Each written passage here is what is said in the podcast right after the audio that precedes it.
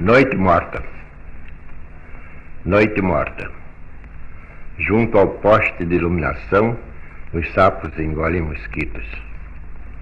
Ninguém passa na estrada, nem um bêbado. No entanto, há seguramente por ela uma procissão de sombras. Sombras de todos os que passaram, os que ainda vivem e os que já morreram. O córrego chora, a voz da noite, não desta noite, mas de outra maior. Este é Manuel Bandeira lendo seu poema Noite Morta e nos lembrando que, de algum lugar da estrada do passado, chega uma procissão de sombras que nos acompanham e constituem a nossa história. E são justamente essas sombras que permitem visitar o passado de acordo com o nosso olhar. E o olhar dos modernistas, esse olhar que tira as coisas do lugar, que mexe no passado e propõe um novo presente, é o tema da dissertação de mestrado de Rebeca Marques Menezes. Sombras modernistas, os guias de Ouro Preto e a invenção do barroco mineiro, defendida no Pós-Letras, Programa de Pós-Graduação em Letras, Estudos da Linguagem da UFOP. Espia e Espaia, o podcast de divulgação científica da UFOP. Em sua pesquisa, Rebeca mostra como o olhar dos modernistas entra em contato com a herança colonial da cidade, com a herança colonial brasileira e propõe novas maneiras de contar a nossa história, especialmente a partir do contrato com duas grandes sombras da história de Ouro Preto, Tiradentes e Aleijadinho, cada um, ao seu modo, e por suas vias e vidas tortas, refletindo as contradições de um Brasil que ainda não sabe como ser brasileiro. Nas pegadas dessas figuras históricas, os modernistas veem em Ouro Preto pistas para traçar o caminho de construção de uma identidade nacional. Na jovem República Brasileira que se anuncia no século XX, um dos projetos mais contundentes é o da criação de uma identidade nacional, e para tal, busca-se heróis e símbolos. Segundo Rebeca, e aqui cito, o herói Tiradentes é uma sombra criada na e pela República, e não na colônia, por esforço de suas ações. Aleijadinho, do mesmo modo, surge enquanto autor genial apenas no século XIX, quando esses termos também surgem como critério de apreciação estética.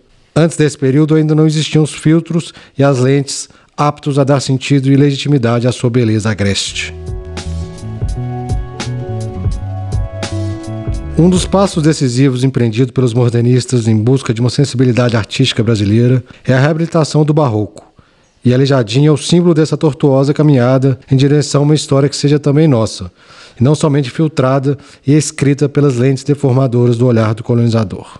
No seu Guia de Ouro Preto, documento desse esforço modernista, Manuel Bandeira enfrenta o olhar estrangeiro e desafia as convicções eurocêntricas de valor e de beleza. Diz o poeta brasileiríssimo que os viajantes estrangeiros são quase sempre insensíveis aos elementos mais profundos ou mais sutis dos costumes e da arte dos países que visitam. Por isso, no Guia de Manuel Bandeira, as falas e as impressões do estrangeiro sobre Ouro Preto não estão ali para dar uma página de credibilidade, mas para serem desafiadas e postas em questão. Como bem coloca Rebeca Marques em sua dissertação, e aqui cito de novo, o revite de Manuel Bandeira revela a habilidade do modernismo em rasurar e relativizar o nosso velho complexo vira-lata, convertendo negativo em positivo e mostrando, por exemplo, como, na prevenção dos estrangeiros diante das irregularidades e da falta de simetria de Ouro Preto, o que havia de fato era apenas a sobrevida de um escrúpulo neoclássico obsoleto, que Bandeira consegue colocar no seu devido lugar, quase como um dar de ombros. A Ouro Preto, que surge no Guia de Manuel Bandeira, é uma cidade com um passado rico e complexo, de feiura e também de beleza. Então, para terminar, fiquemos com as palavras do próprio Bandeira em seu poema dedicado à cidade. Ouro branco, ouro preto, ouro podre, de cada ribeirão trepidante, de cada recosto, de montanha o metal rolou na cascalhada, para o Fausto del Rei, para a glória do imposto. Que resta do esplendor de outrora? Quase nada. Pedras, templos que são fantasmas ao sol posto. Esta agência postal era a casa de entrada. Este escombro foi um solar. Cinza e desgosto. O bandeirante decaiu. É funcionário. Último sabedor da crônica estupenda Chico Diogo escarnece o último visionário e avulta apenas quando a noite de mansinho vem na pedra sabão lavrada como renda, sombra descomunal à mão do aleijadinho.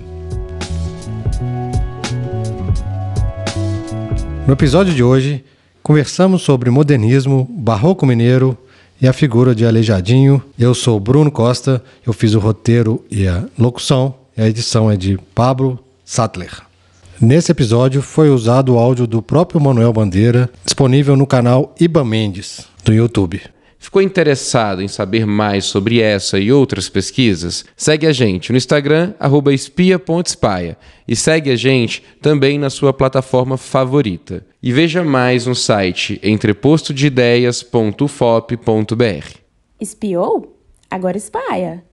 Este podcast faz parte do projeto Literatura e História em Rede divulgação científica na região dos Inconfidentes, realizado com apoio da Fundação de Amparo à Pesquisa do Estado de Minas Gerais, FAPEMIG, e produzido no estúdio do ICHS, Instituto de Ciências Humanas e Sociais, em Mariana, Minas Gerais, no campus da Universidade Federal de Ouro Preto.